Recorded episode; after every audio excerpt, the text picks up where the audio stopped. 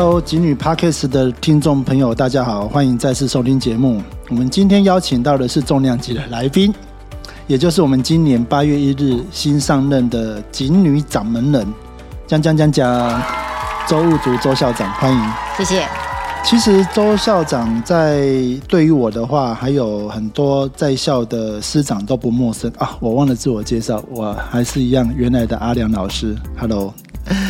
我刚刚提到说，周校长啊，对我们在校的师生哦，诶，师长哦，在校服务比较长期的师长都不陌生，因为在周校长先前担任其他学校校长之前哦，曾经在景美女中服务过一段期间，所以我想说，一开始的话就请校长来做一个呃自己过去的教学或者行政经验的自我介绍，让我们的学生还有家长能够来认识校长。好。呃，各位听众，大家好，我是金美女中新任的校长。虽然是新，正如同刚刚阿亮老师所介绍的，其实对景美其实有很深的感情跟很深的渊源。那我想，呃，首先也先介绍一下自己在教育界，好，这个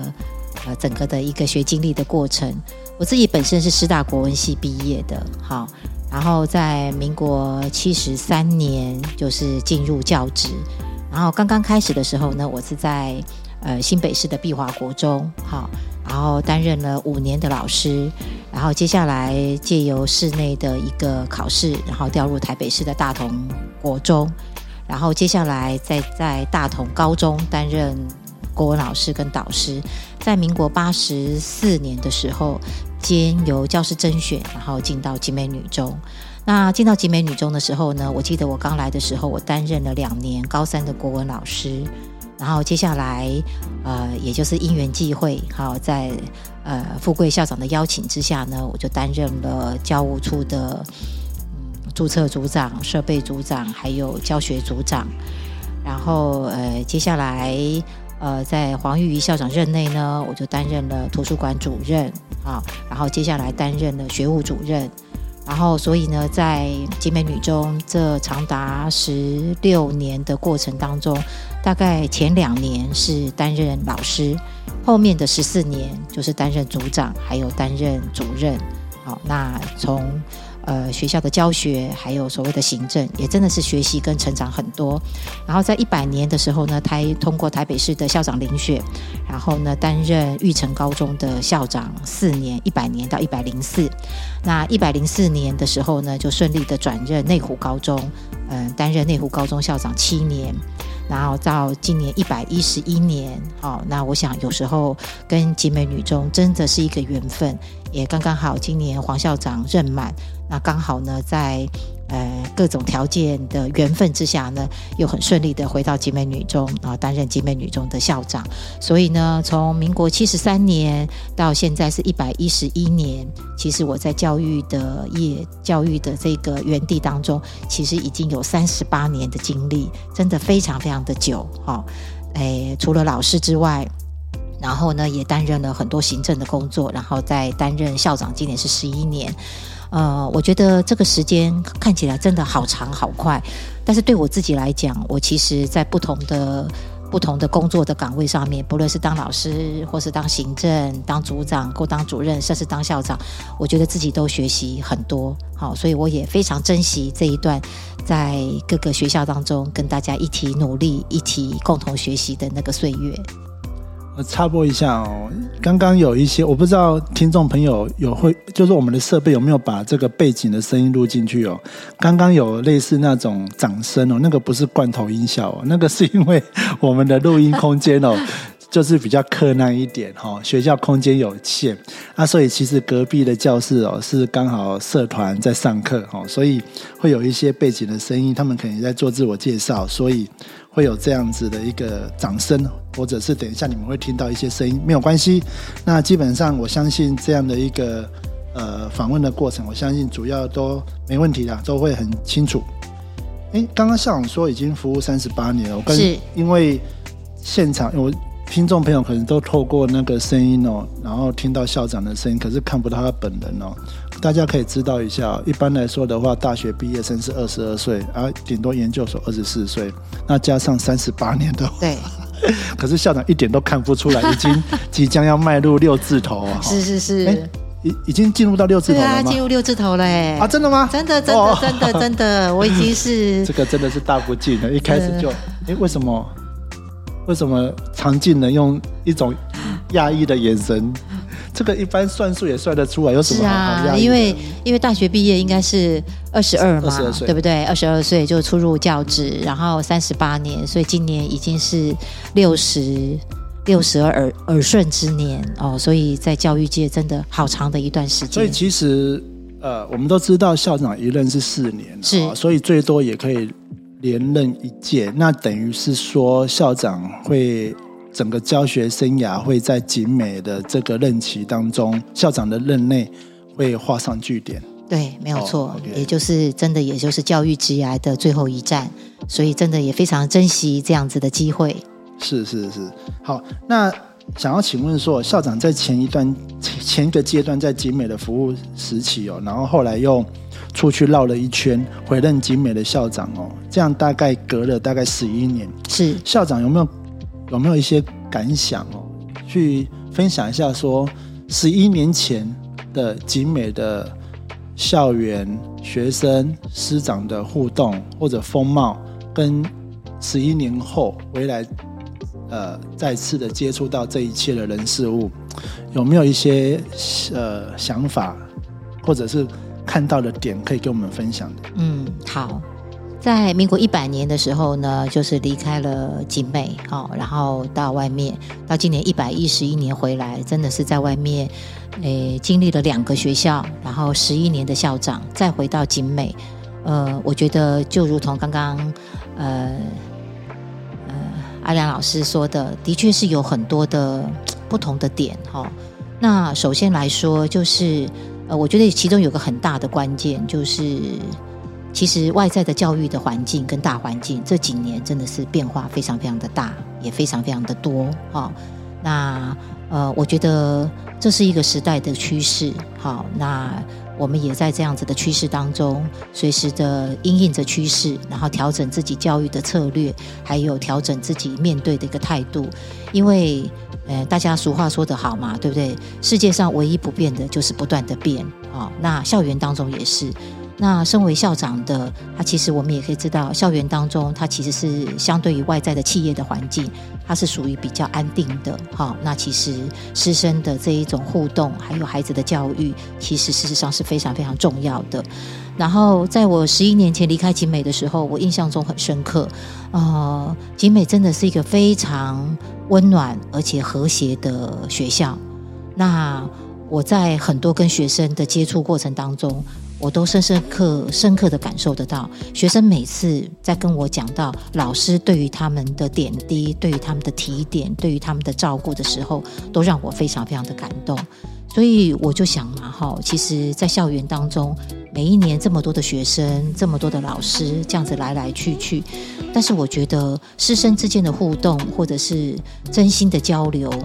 这个部分呢，是校园当中永远都会被流传下来的，也都是最深刻的。它也许不是被每个人都都都知道，但是我觉得对身处当下的学生或者是老师来讲，我觉得真心换真心，还有那个真正感情的交流，甚至是因为老师的一段话或者老师的一个提点，让这个孩子能够开拓他的视野，改变他的人生，甚至对他自己未来的人生有更多的期待，甚至有往前走的力量的时候，我觉得这都是在校园当中。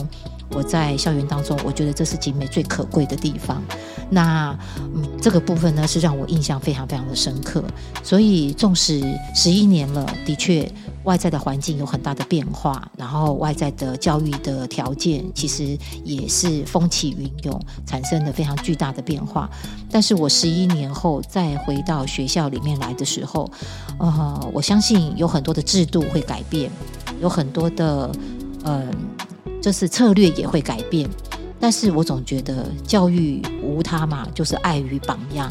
但是我仍然在回来的这几个月当中，我仍然是感受得到景美的老师的认真跟用心，还有就是师生之间那一那一个温暖的和谐，还有是就是那种真诚的对待的那个互动。呃，我觉得这个部分呢，没有因为外在环境的改变而减少，所以我一直也认为，这应该是景美校园当中，其实是黄山殿堂当中最为人所所引以为傲，我觉得也是一个学校最大特色的地方。其实这个像我是呃，从今年开始回任到教室，然后也有代班。其实我觉得，就像刚刚校长所讲的，这个感受非常的深啊。因为刚刚校长提到一个外在的环境的变化，然后一个大趋势的转变哦。其实有时候学校现在每个学校里面，可能现在或者过去的一个差异性哦，我觉得是存在的。但是我觉得那是个很一个比较大环境的问题，倒比较不会是一个呃个别学校好像。在哪个环节上可能有什么样的变化，然后产生学生的质变啊？那我一直常觉得说，这几年的话，可能在行动载具，也就是手机哦，或者是这些三 C 产品的话，我常常也在跟校长在聊天的时候提到说，我觉得是很深刻的改变了一些呃呃学生的投入学校的状况，因为刚刚校长有提到说，呃。校长最怀念的是师生投入这个校园，然后他们之间产生了互动，然后那种温馨和谐。可是我现在就比较担心，有关于像学生他们比较会把时间呃投入到可能手机的使用。有时候我举个例子哦，这个就直话直说，有时候看到呃学生中午用餐的时候，他们会选择就是戴上耳机看着小荧幕。那我觉得他那个中午本来是一个很好互动交流的时间，那一方面当然也是这几年的疫情的推波助澜了，本来就不鼓励大家这样子。但是我觉得手机就像我刚刚所讲的，影响很深。那我们就跳脱出我们本来设定的题目了哈，就是说，像对于现在这种学生的样态哦，普遍的这种。呃，好像少了一点对校园的投入，少了一点人际互动的那一种温馨。更正，温馨还是存在的，多少了一点互动。校长对这个，对这这个这个现在这个样态有没有什么想法？或者或者你觉得它是个问题吗？嗯，我觉得你说它不是问题，它其实是一个很大的问题，因为它彻底的改变了。校园当中，学生同才之间的互动，甚至是师生的互动，甚至诶诶，因为现在行动的载具的一个行动学习，它其实打破了时间，打破了地域，打破了种种的限制。对学生来讲，他的学习是无远弗届，老师已经不是成为他获得知识的唯一一个途径。那我们也常常说嘛。所谓的在这个过程当中，所谓的尊师重道，对不对？那尊师之前先重道，所以当老师不是成为知识传授的唯一的管道的时候，其实对学生师生之间的关系，我觉得它其实事实上产生了很大的变化。但是我觉得，但是我从另外一个角度来看，行动载具或者行动学习，它的知识的获得可以无远弗届，对不对？它其实是太容易了。可是你可以发现。有很多的工作，它日渐都被机器取代，对不对？可是老师是没有办法取代的。为什么？因为每一个学生他都是独特的，每一个学生他不是规格化的。但是老师在面对学生的时候，只有真心可以换真心。也许互动的时间没有这么多，但是当你关心学生，你知道学生的个别的样态、个别的状态，好，那你给予孩子的关心跟提点。我觉得这是师生在相处的过程当中最可贵的，也是现在在所谓的那种行动学习那个载具手机充分的流行的状态之下，我觉得正凸显出老师的可贵。所以，我觉得在这样子的状况之下，哦，我觉得我也常常的就是跟老师们谈到这个问题。我觉得孩子看起来是疏离的。可是也正因为他处在一个非常疏离的环境，他回到家里跟家人也是这样子，所以在学校当中，老师只要多一点的关怀，多一点的关注，或者或者是真的小小的提点，我相信孩子的感受是深刻的。其实长期以来，我们都会在学校都会发现到一个毕业的校友。常常很喜欢有空的时候就回来校园走走的一个现象哦。这是呃集美一个很特殊的一个文化哦，就是校友对学校有很大的眷恋，然后常常回来就是到呃操场去看看。呃，学妹，其实我觉得他们是想要看他们以前的自己，哦，他们曾经在这个校园中的投入。那这也就是我刚刚所讲，其实我们都会觉得说，景美的校园文化、校园氛围很容易让学生喜欢上这一所学校。那我自己感觉，以前看我们的学生哦，他们就是因为他们就是很投入这所学校，不管是呃，即喜欢上课的，那就跟老师互动很好。那可能喜欢社团的哦，就跟同学互动的非常好，所以每一个学生对于集美都有他的一个眷恋的点，然后会吸引他回来。所以我刚刚会临时就是拖，就是呃插话出来，就是想要呃跟像互动这个议题的话，就是说，其实我就我自己会有个小小的担心，就是说我们现在所培养出来的学生哦，好像。我就会很担心，说他们未来还会跟以前的学姐一样喜欢集美吗？因为我觉得他们若是在学校的参与上，然后师生的互动上，哦，若是慢慢的有那种我们所观察到的一种疏离的话，我不晓得，我自己一直都蛮蛮会有这种这方面的担心，就是说，好像。不不过，就像刚刚校长所讲的，其实这个反而凸显老师必须要更多一点关心跟投入，来带领我们的学生。我我其实没有这么担心的，因为外在的环境是一直在改变。那说实在的，师生的互动跟孩子、学生跟学校的对应的关系也在改变。但是高中这三年是孩子这人生当中，我觉得是非常重要的这三年。那景美是一个非常温暖跟和谐的学校，所以学生也许跟同才、跟社团、跟老师，甚至跟学校的活动，如果有一些正向的连接，孩子是充满了正向的力量，然后是充满了爱，还有是充满了开心快乐的那个部分。我觉得这个部分将来他会用这样子的态度来面对他未来的人生。我们知道吗？高中三年是很多知识的学习，他可能最终是要考上大学。那然后呢，他可能要就业。但是一个一个心中充满了爱，或者是有被疼爱的感觉、被照顾的感觉，甚至他他将来一定会有能力去爱人、去照顾别人，甚至可以用一双善良的眼睛来看到他看待他周遭事物的时候，我觉得其实这个是这是非常非常重要的。所以我觉得，嗯。同样的嘛，对，而且我觉得就是一个国中毕业国九的孩子来到这个学校以后，他他其实事实刚刚开始进入高中的生活，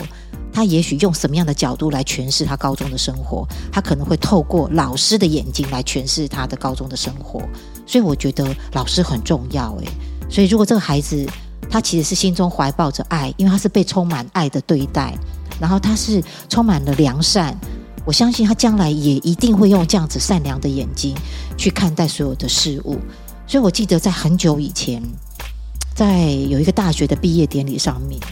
是什么学校毕业典礼我已经忘记了。但是我认我记得那一场毕业典礼上面，他们请了一个蛮有名的一个一个很有成就的人来跟所有的毕业生做做那个毕业毕业。毕业演讲的时候，我记得那个讲者最后的一句话，他就是是说，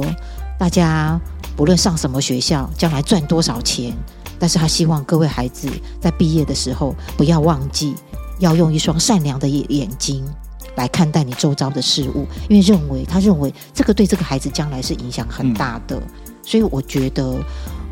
我我就这个部分来讲，我的担心会有。但是我仍然会很乐观的，所以我还是会很努力的，希望能够营造学校友善和谐的校园的氛围。所以我相信我们学校在怎么样条件都还是比较好了，因为毕竟是女校。是。那女校它就是有比较属于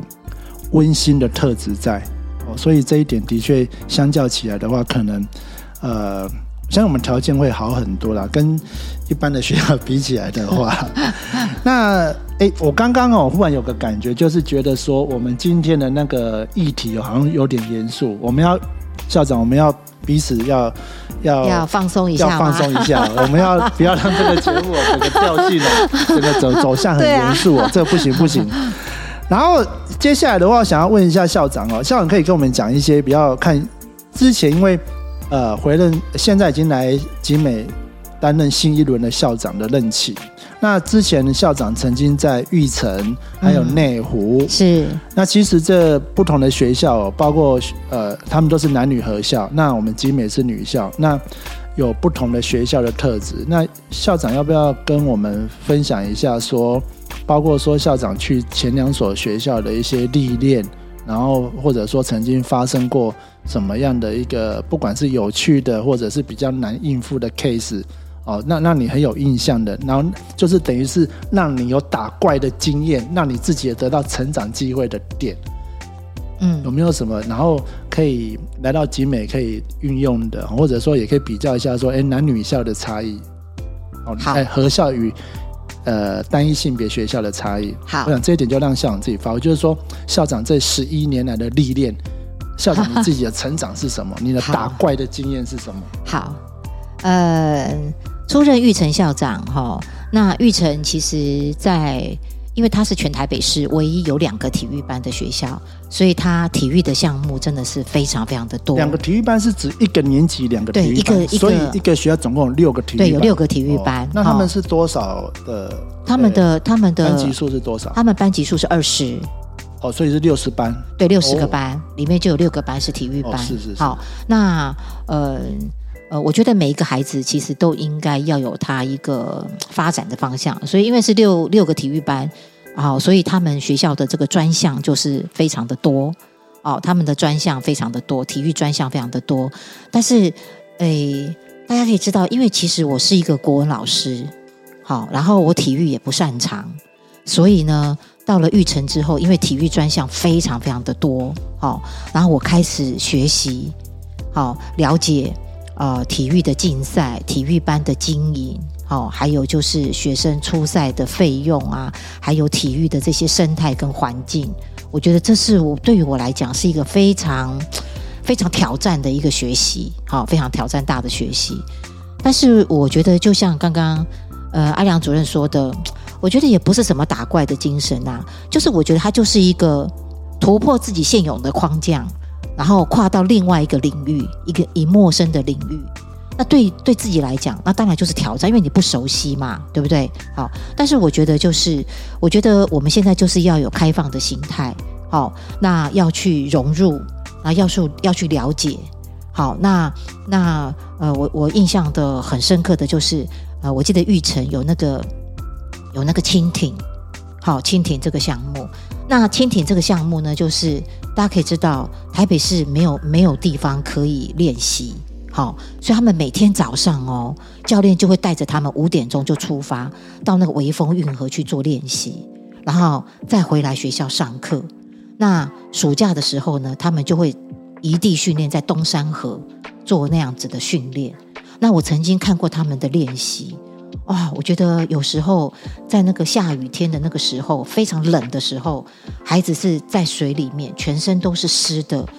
然后上上来之后都会全身发抖这样子。那我就觉得说，哇，这对我们一般的学生来讲，说实在的，孩子们都坐在教室里面读书，天冷，好，对，有厚的外套；天热，有冷气。那种环境是非常舒服的，可是对这些体育代表队，像蜻蜓的孩子来讲，他们的环境是非常的恶劣，而且非常的辛苦。可是孩子能够咬紧牙关，然后突破自己的训练的成绩，然后呢，希望能够呃得到好的成绩。那我在这件事情当中，我其实看到孩子不同的面相，我也深深刻感受得到，其实成绩好坏是其中之一。每一个孩子在自己的专项领域上面，为了成就自己跟突破自己，所付出的心力、所付出的努力，哇，还真的是我们在平日看不到的。所以在这个过程里面，我就会提醒我自己，我其实更应该去关怀不同领域、不同面向的学生。尽量的去找资源来帮助他们。好，这可能是我在这个育成当中，我学习到一个很大的一个不同点。好，让我的视野能够更宽阔。我的，像我插播一下，这个其实你不用到育成的。我你刚刚在讲的时候，我都已经想到一件事。我我不知道校长有没有印象哦。校长是说在育成的时候，就是学习到说从不同的角度去看到看到学生不同的需求。是是是。其实我跟各位听众朋友讲哦，就像讲这段话的时候，想起很多回忆哦。因为我是民国九十六年来到学校的，那来到学校的时候，那时候周校长正在担任学校的学务主任。啊，第一年来嘛，所以就是要我也是要来行政奉献一下，所以当时候就是跟物主校长是在学务处一起服务，那我担任的是学生活动组长。我记得当时候那时候晚上有时候工作到六七点，然后校长就会跟我讲说：“哎，新娘，我想要上去看看排球队。哎，新娘，我想要上去看看拔河队。”哦，然后就说：“哦，好，那就上去了。”听众朋友们，这也就算了。你们知道吗？有一天，我忘记是就九十六年还九十七年的时候，有一天早上来学校上班，我不知道校长你还记不记得这件事？来学校上班之前都没有沟通过，他就忽然跟我讲说：“哎，姓梁，那个文杰在高雄比赛，我要想去看他哦。”所以说去看排排球队比赛。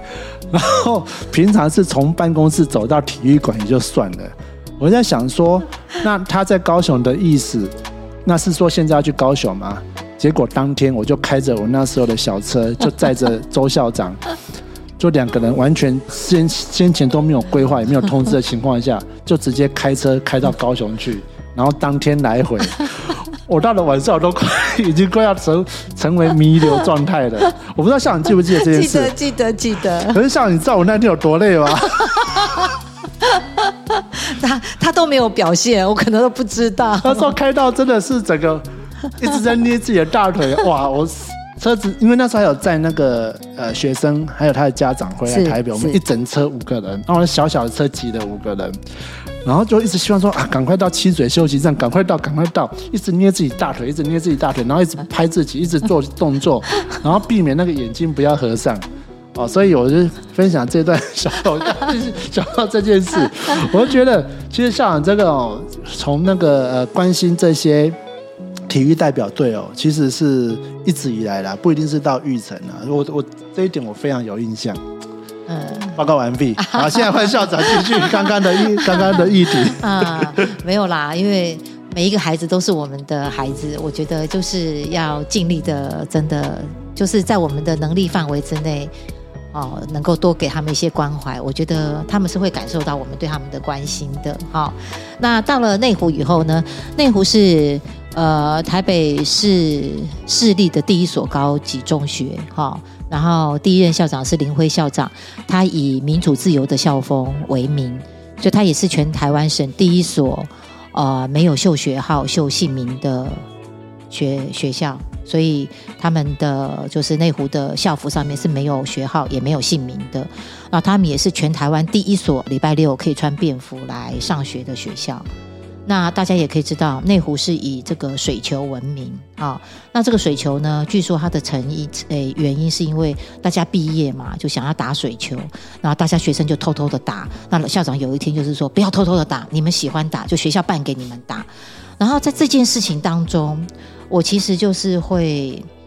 会想到，其实如果你时时刻刻都能够把孩子的想法跟需要放在心里，而且化被动为主动。我觉得那个结果是不一样的，因此水球就变成内湖的一个特色活动之一。那每次听林辉校长在分享这件事情的时候，我其实都是会想到，就是我们不要每次都认为学生这个不行那个不行。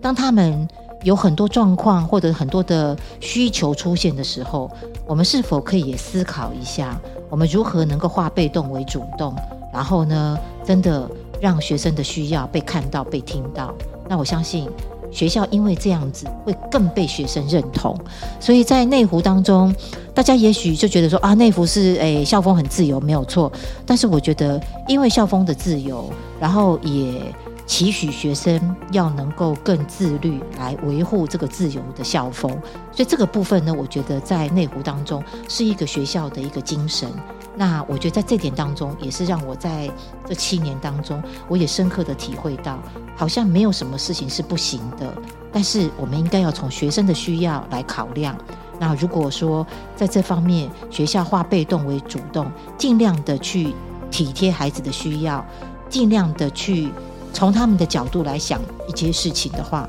我相信学校跟师生之间、跟学生之间一定有良好的默契跟互动，而且学校是会被学生信任的。当学校被学生信任的时候，我觉得任何问题都可以对话。那换句话说，对学校来讲，我觉得这是非常棒的一个学校的一个文化跟精神。这是我学到的。还有，我发现到我们的，我这边看到我们的录音时间哦，已经蛮长的。那我的访问的提纲啊，可能只进行到一半。我预计我们这个访谈就会把它切成上下两集。那就让我们暂时休息一下，下一集见喽，拜拜。好，拜拜，我们下一集见。